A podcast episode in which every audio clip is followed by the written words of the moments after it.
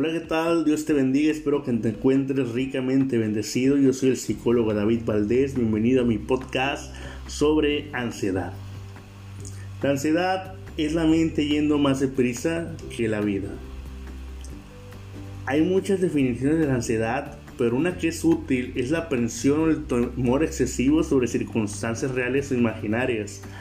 La característica más importante de la ansiedad es la preocupación que es la inquietud excesiva sobre situaciones con resultados inciertos. La preocupación excesiva es improductiva porque puede interferir con la habilidad de tomar acción para resolver un problema. Los síntomas de la ansiedad pueden reflejarse en el pensamiento, comportamiento y reacciones físicas.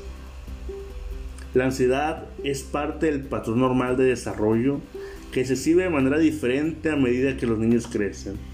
Todos experimentamos ansiedad en algún momento y la mayor parte de las veces. Podemos enfrentarla de manera positiva. Algunas personas se sienten ansiosas sobre asuntos específicos como hablar en público, pero son capaces de rendir bien en otras actividades, como interacciones sociales. Otras personas pueden tener niveles tan altos de ansiedad que su habilidad general de funcionar se ve afectada. Típicamente en la infancia y edad preescolar, la ansiedad se presenta primero de los 7 a los 9 meses de edad, cuando los bebés muestran ansiedad frente a extraños y se enfadan en la presencia de personas desconocidas. Durante la edad escolar, en los niveles preescolares y de niñez temprana, los niños tienden a estar limitados en cuanto a su habilidad de anticipar sucesos futuros, pero a la vez, mitad de la niñez y la adolescencia, esas destrezas de razonamiento están generalmente desarrolladas. Hay la tendencia a un cambio gradual de temores globales no diferenciados y que se exteriorizan a preocupaciones más abstractas e internas. Hasta los 8 años de edad, los niños tienden a sentirse ansiosos sobre sucesos específicos, identificables como animales, la oscuridad, personajes imaginarios o monstruos bajo su cama. Y de niños más grandes y de adultos, los niños pequeños pueden temer a personas que los niños mayores consideran entretenidas como los payasos y Papá Noel. Después de los 8 años de edad aproximadamente, los sucesos que causan ansiedad se convierten en más abstractos y menos específicos, como las preocupaciones sobre las notas, reacciones de los compañeros, acostumbrarse a una nueva escuela y tener amigos. Los adolescentes también se pueden preocupar más sobre temas sexuales, religiosos y morales, y cómo se comparan con otros y se encajan con sus compañeros. Algunas veces esas preocupaciones pueden llevar a la ansiedad a niveles muy altos.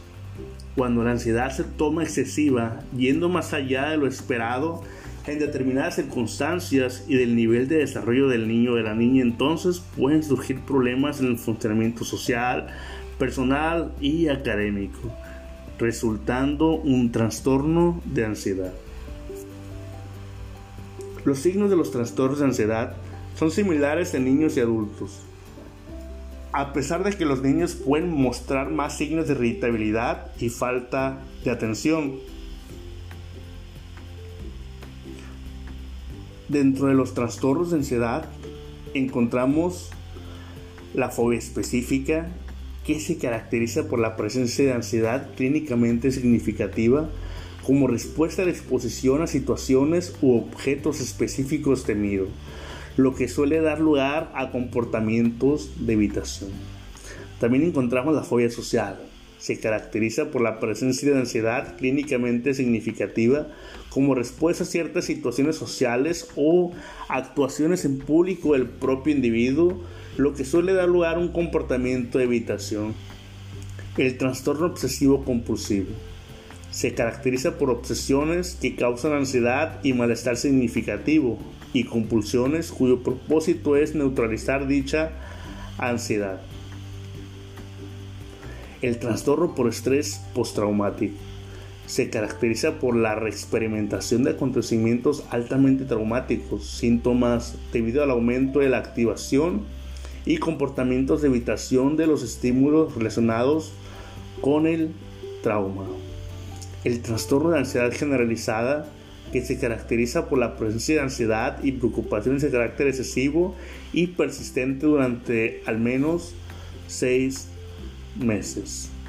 Dentro de la clasificación de los trastornos de ansiedad también encontramos trastornos de ansiedad inducido por sustancias, trastornos de ansiedad por agorafobia y trastorno de ansiedad no especificado.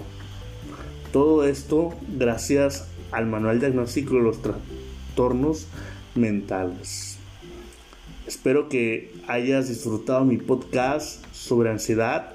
Deseo que tengas un excelente día. Ansiedad es la mente yendo más deprisa que la vida. Recuerda que soy el psicólogo David Valdés y Dios te bendiga.